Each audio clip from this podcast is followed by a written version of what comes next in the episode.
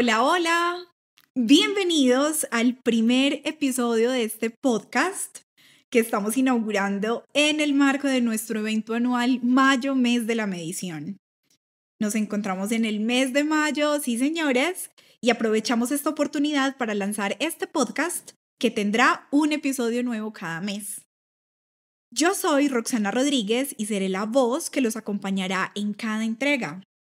Quiero invitar a todos los escuchas a regalarse este espacio de manera tranquila, conscientes, acompañados de un cafecito o cualquier bebida para que disfrutemos juntos de este espacio.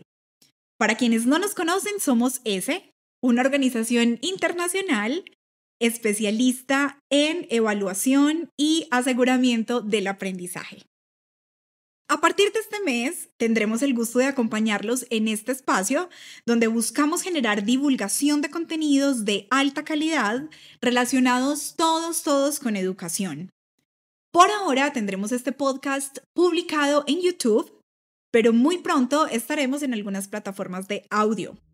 Nos complace muchísimo estar aquí, nos complace acompañarlos y esperamos que puedan disfrutar de estos contenidos tanto como nosotros disfrutamos diseñarlos. Además, esperamos que se conviertan en una herramienta de apoyo para su trabajo, ya seas un docente, un directivo docente, un administrativo en educación o incluso un estudiante. Tengo el gusto de presentarles a Eduardo Montoya. Él es nuestro director general. ¿Quién mejor para acompañarnos en esta inauguración? Lo hemos invitado para conversar de un tema muy adecuado para este evento. Si aseguramos el aprendizaje, los resultados de las instituciones de educación superior en Saber Pro y TIT van a mejorar? Eduardo, bienvenido. Me gustaría muchísimo que nuestros oyentes sepan un poco de ti en el marco de tu profesión y la manera como este tema de competencias, aseguramiento y resultados de aprendizaje se convierte en una preocupación y en un campo de trabajo para ti. Hola Roxana, gracias por esta invitación, por este café tan rico que nos vamos a tomar mientras estamos dialogando y cordial saludo para todos y todas los que nos están escuchando. Bueno, te cuento y les cuento a todos. Yo estudié licenciatura en filosofía en la Universidad de Antioquia. Em, estudié entre el año 1999 y el 2004. En ese momento nos hacíamos la pregunta con muchos compañeros de si eventualmente por el hecho de uno graduarse de una carrera de filosofía, uno era filósofo. Digamos, si la universidad realmente te podía enseñar o te podía decir que tú tendrías la posibilidad de llamarte filósofo? En pocas palabras, es una pregunta relacionada con efectivamente aquello que la universidad realmente te va a enseñar. Luego, cuando empecé a trabajar en los primeros colegios, me di cuenta que gran parte de lo que había aprendido, si bien era muy valioso, no era suficiente para todo lo que tenía que desplegar como docente en mis competencias naturales en el aula de clase. Entonces me di cuenta que era muy importante, por ejemplo, saber de informática, ¿sí? saber de psicología, saber de pedagogía un poco más. Y algunas de esas materias en la universidad realmente nunca las vi. De hecho, ni siquiera tuve un curso de investigación o incluso no tuve un curso que me ayudara a saber leer o a escribir mejor. Entonces, siempre me hice la pregunta de, eventualmente qué es la que la universidad realmente me debería enseñar y si había algún pregrado que efectivamente me podría enseñar aquello que en mi vida práctica y cotidiana tenía que desplegar siendo docente en diferentes colegios en la ciudad. Y esa ha sido una pregunta que me ha acompañado bastante durante muchos años. Luego en el 2010, cuando decidí emprender, vino otra vez el reto y es que eventualmente aquellas competencias que había desarrollado siendo docente y estudiando en la universidad, seguro no me alcanzaban para ser un emprendedor. Para ser un emprendedor tenía que preocuparme por, digamos, qué significa crear una empresa, qué significa crear un portafolio de servicios, cómo se manejan los colores corporativos, cómo se crea una, una, una política para atender a los clientes, pero realmente luego de reflexionar me terminé dando cuenta que casi ningún pregrado podría realmente enseñarme eso. Y lo que terminé concluyendo es que la universidad me podría dar algunas bases, pero realmente ningún pregrado me podría dar la posibilidad de enseñarme aquello que en mi contexto tenía realmente que eh, aprender y a lo cual me tenía que enfrentar. Ese es como, digamos, un pequeño resumen de ese trasegar a través de los años y de esa experiencia profesional. Eduardo, qué interesante, pero entonces esto me, plantea una pregunta que puede ser compleja, em, pero al mismo tiempo necesario o necesaria de responder. ¿Cuáles deberían ser entonces las cosas que la universidad nos debe enseñar? Es una pregunta compleja de responder, porque, mira, te voy a dar un ejemplo. Em, cuando empecé a aprender el año, en el año 2010, eh, empecé a eh, entender cosas como te venía contando, relacionadas con marketing, relacionadas con asuntos legales, relacionadas con atención al cliente. Y luego me di cuenta, dos, tres años después, que había nuevas tendencias que debería investigar. Por ejemplo, marketing digital, hacer campañas en Google Ads, redes sociales que para el momento apenas estaban volviéndose relativamente populares, eh, campañas de mail marketing. Y cuando quise investigar un poco qué universidades tenían esos contenidos inscritos dentro de sus pensum, de sus sílabus, aún no existían. Entonces me daba cuenta un poco que, digamos, socialmente hablando, iba mucho más rápida las necesidades que se tenían de aprender que realmente lo que la universidad podía enseñar. Y siempre he pensado eso. De hecho, hoy en día la discusión se basa, por ejemplo, en, los temas de inteligencia artificial. Y es, ¿qué es lo que necesitamos de ahora en adelante para ser unos buenos profesionales y para implementar esas herramientas en la vida cotidiana? Y si nos damos cuenta, apenas las universidades vienen dialogando sobre el tema. Seguro algunas carreras y algunas profesiones son más especializadas en el asunto, pero si miramos de forma transversal, casi cualquier persona debería tener unos conocimientos mínimos sobre el tema. Así que en ese sentido, hay una frase básica que todos hemos escuchado y es que la universidad debería enseñar en competencias antes que en contenidos, porque los contenidos rápidamente van cambiando, pero las competencias van quedando. Y es lo que en última se ha entendido a través del tiempo. Y es que si uno desarrolla competencias de investigación, de lectura, de escritura, de contrastar información, independiente del momento en el que estés y de lo que necesites aprender, siempre vas a tener la posibilidad de estarte actualizando en aquello que requieres. Creo que esencialmente es eso. Se debe enseñar por competencias, buscando efectivamente que desarrollemos habilidades básicas para luego tener la posibilidad de seguir profundizando. En ese orden de ideas, Eduardo, ¿cuáles serían entonces esas competencias innegociables que, mm, digamos, un profesional debería tener claras, debería tener absolutamente interiorizadas para poderse desempeñar mejor en su vida profesional? Mira, Roxana, hay diferentes posturas. Podemos encontrar que la UNESCO, por ejemplo, plantea unas competencias de cara al ciudadano del siglo XXI, ¿sí? O incluso diferentes universidades, entre ellas Harvard, plantea competencias innegociables de cara a las nuevas necesidades que se tienen. Se habla de aprender a desaprender, se habla de buscar información y se habla también bastante de las competencias socioemocionales o lo que conocemos también como habilidades blandas.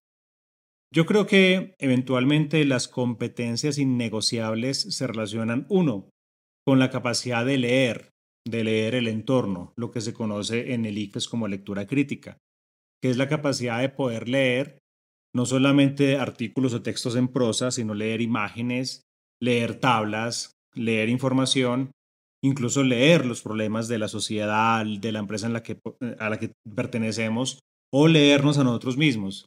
Creo que es una competencia transversal innegociable, la capacidad de leer. Adicional, la lectura tiene que ir acompañada de un pensamiento lógico para poder contrastar la cantidad tan grande de información que diariamente recibimos. Y eso se conoce como el razonamiento cuantitativo, que es esa capacidad que tengo de poder contrastar información, de poder, em, digamos, saber cómo almacenarla, cómo entenderla y a través de ella sacar información que me pueda servir para tener conclusiones. También considero que una habilidad y una competencia básica son las socioemocionales. Eh, el ICFES en la prueba Saber Pro, por ejemplo, evalúa un poco el tema. Todavía es muy novedoso, pero lo está evaluando, relacionada con la capacidad del multiperspectivismo, o sea, de pensar diferente a la forma en la que, digamos, en mi fuero interno pienso y pensar a través de la mirada de otros. El pensamiento sistémico, que es la capacidad de poder pensar en el futuro y de poder encontrar soluciones a problemas. La argumentación, que me parece vital en este momento relacionada con el tema de encontrar argumentos sólidos o argumentos que pueden ser falsos. Y ahí es muy importante, por ejemplo, lo que pasa ahora con las noticias falsas y cualquier persona cree en ellas sin ir a investigar rápidamente. Y también es un hecho que es muy importante tener niveles básicos en el idioma inglés. Realmente la gran parte de la literatura que se produce en el mundo fundamentalmente surge en inglés y si tenemos la capacidad de poder leerla, de poder contrastarla, pues vamos a dar un paso adelante. Y por último, indiscutiblemente, y las redes sociales y los medios cada vez lo muestran más fuertemente, es la capacidad de escribir. Cualquier persona en el mundo en este momento debería saber escribir. Y escribir implica tener la capacidad de que nos entiendan en el mensaje que queremos comunicar. Entonces, para mí, esas mismas competencias que se evalúan en la prueba Saber Pro son las mismas competencias innegociables que cualquier persona debería tener eh, en su vida cotidiana. Y eso es, digamos, la puerta de entrada a desarrollar competencias específicas. Ya van a depender de lo que yo esté estudiando. Un ingeniero pues va a requerir unas competencias específicas relacionadas con su profesión o un médico o un abogado o un licenciado. Pero eventualmente creo que esas son las competencias que serían innegociables para una persona en el siglo XXI.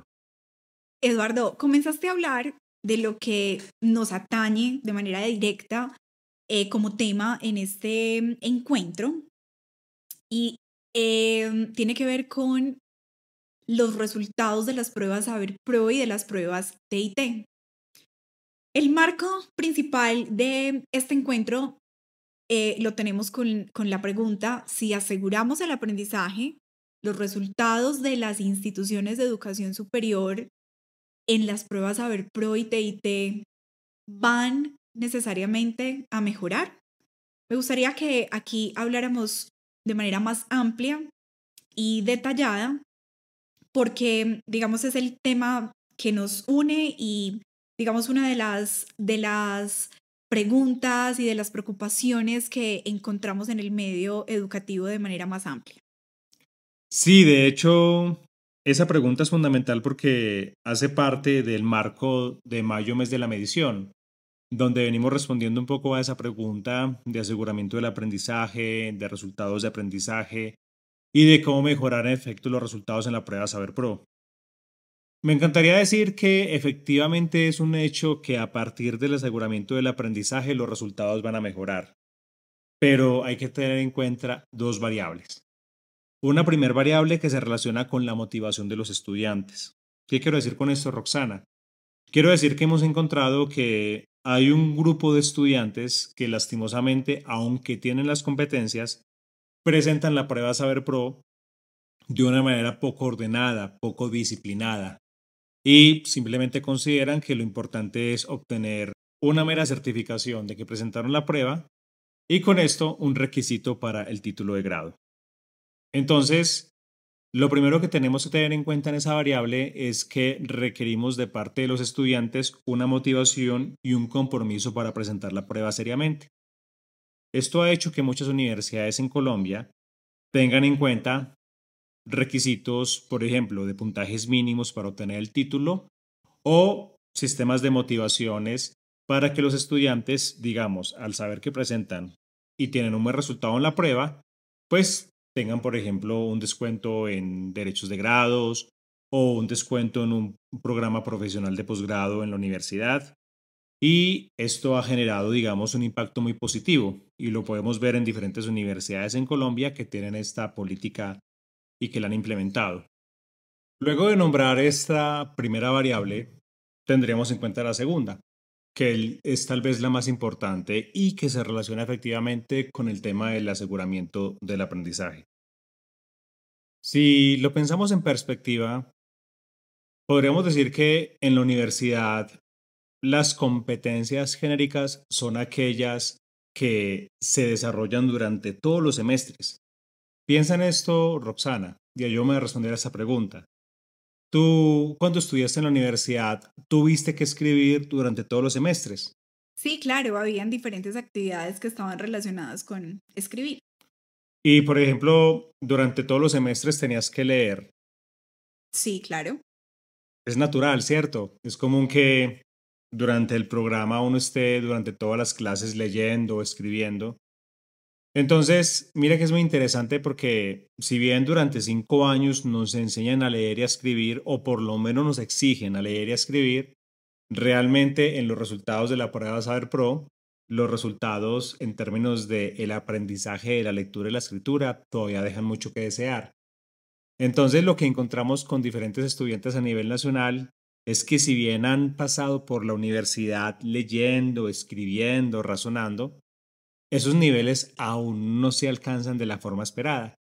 Entonces, en efecto, un buen aseguramiento del aprendizaje implica que, sin excepción, todos los estudiantes alcancen niveles mínimos de lectura o lecturabilidad también como se le llama, de escritura, de razonamiento, de niveles de inglés y por supuesto de competencias ciudadanas.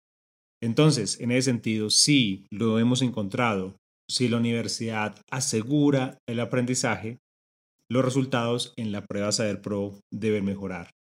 De hecho, como anécdota, eh, hace unos 10 años fue la primera vez que escuché el concepto de resultados de aprendizaje y de aseguramiento del aprendizaje.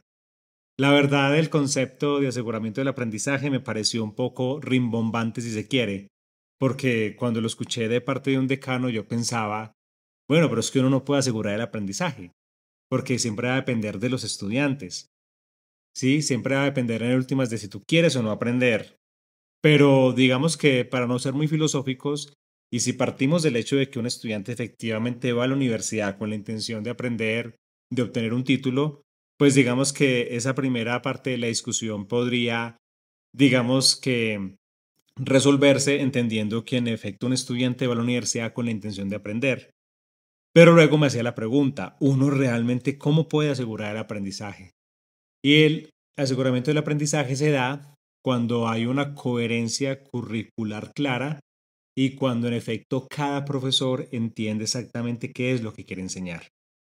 Por ejemplo, en la universidad cuando nos ponen a leer un texto escrito, la pregunta básica que se tendría que hacer antes que el estudiante, el profesor es, ¿para qué tienen que leer el texto?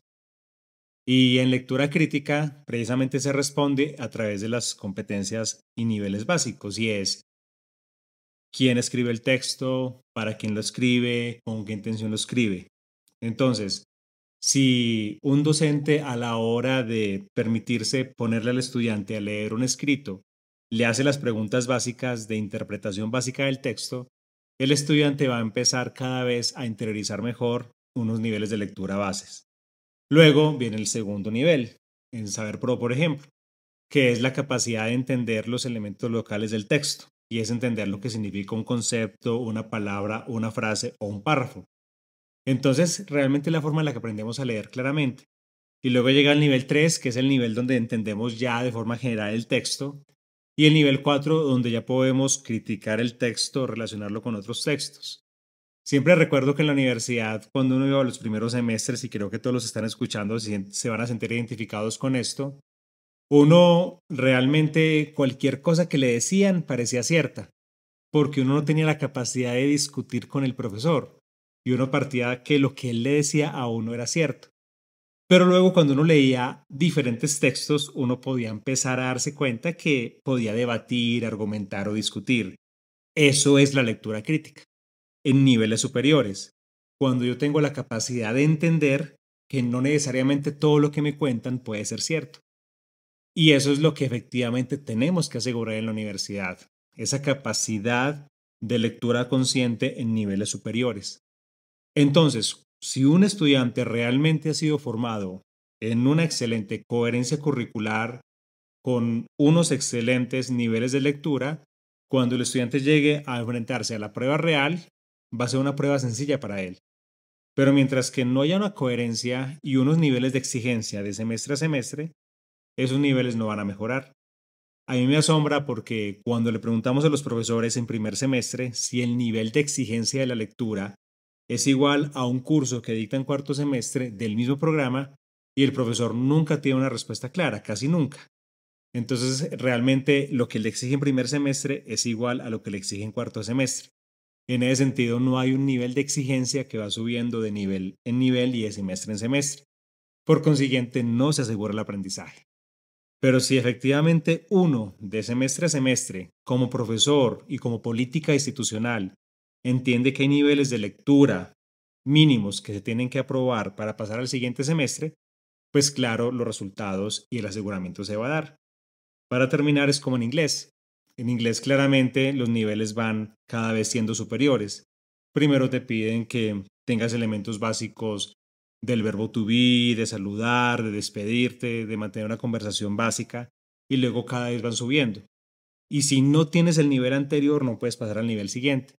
Por eso es que efectivamente se asegura el aprendizaje. Y esa es la meta que tenemos. En pocas palabras, considero que si logramos limitar la variable de los estudiantes que se presenten a la prueba con un nivel de disciplina y con un nivel de conciencia adecuada y adicional aseguramos el aprendizaje, definitivamente los resultados van a mejorar. Eduardo, podríamos decir aquí entonces que en términos de evaluación, un docente universitario podría tomar los resultados de las pruebas de sus estudiantes y usarlos como una base para generar la planeación de sus cursos, obviamente teniendo en cuenta que aunque son muy específicos para unas carreras, los puede transversalizar de manera que todas estas competencias genéricas se estén trabajando dentro de las diferentes asignaturas en la universidad. Tal cual, Roxana, así es. Así es, y es lo que buscamos en las propuestas metodológicas que llevamos a cabo con diferentes universidades. Por un lado, a esto le llamamos mapear las competencias dentro de los resultados de aprendizaje esperados, que en últimas lo que significa es que el profesor y claramente la institución debería tener claramente definido y delimitado cuáles son los resultados de aprendizaje esperados de cada asignatura y si le tributan en mayor o menor medida a las competencias genéricas. Entonces, todas las competencias genéricas deberían estar siendo tributadas por los resultados de aprendizaje esperados, en mayor o menor medida, claro está. Por ejemplo, un estudiante que está, digamos, yendo a un curso de psicología y que está leyendo la historia de la psicología, las corrientes, los autores iniciales, posiblemente le está tributando más a la lectura crítica.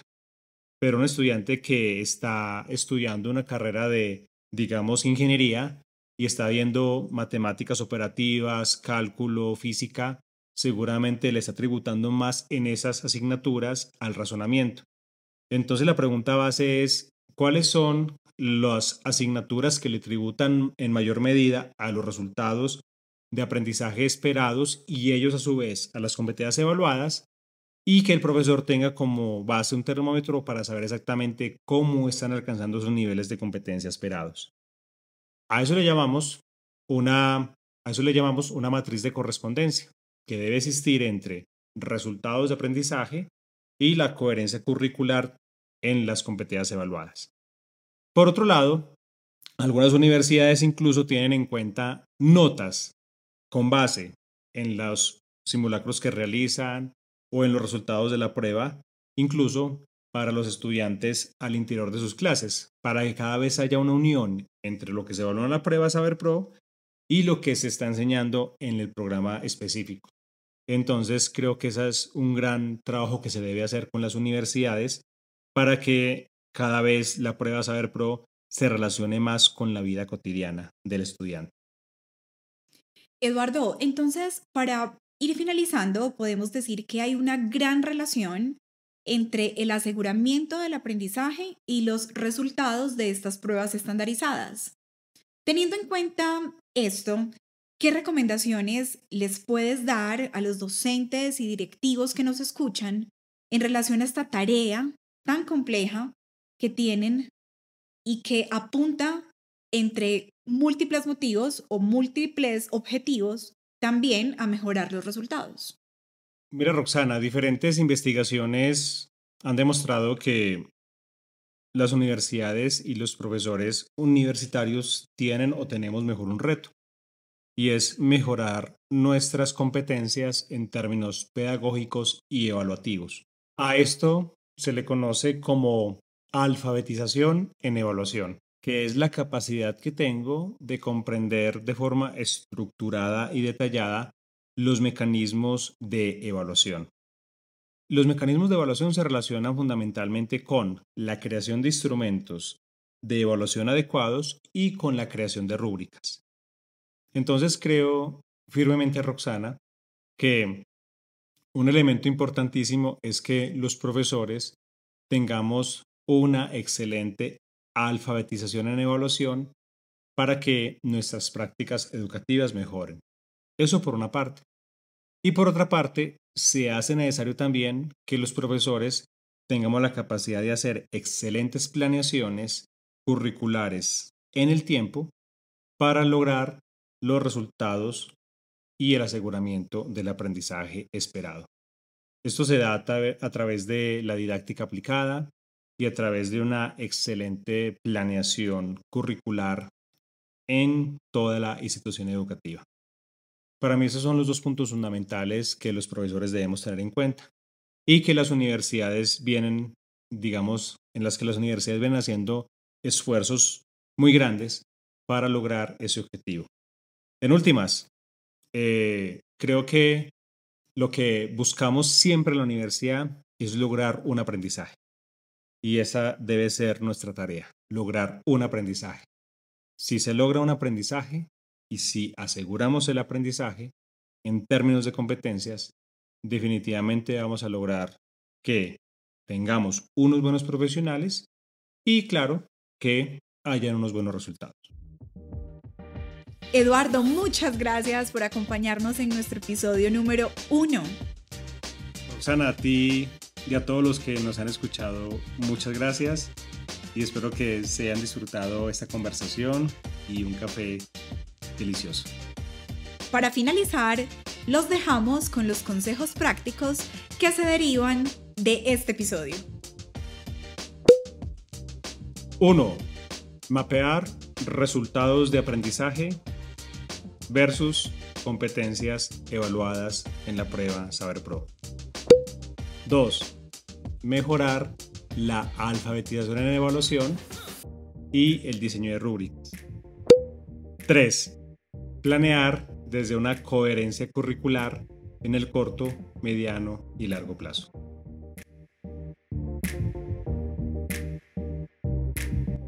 Muchas gracias por acompañarnos y recuerda siempre que lo que no se mide no se mejora.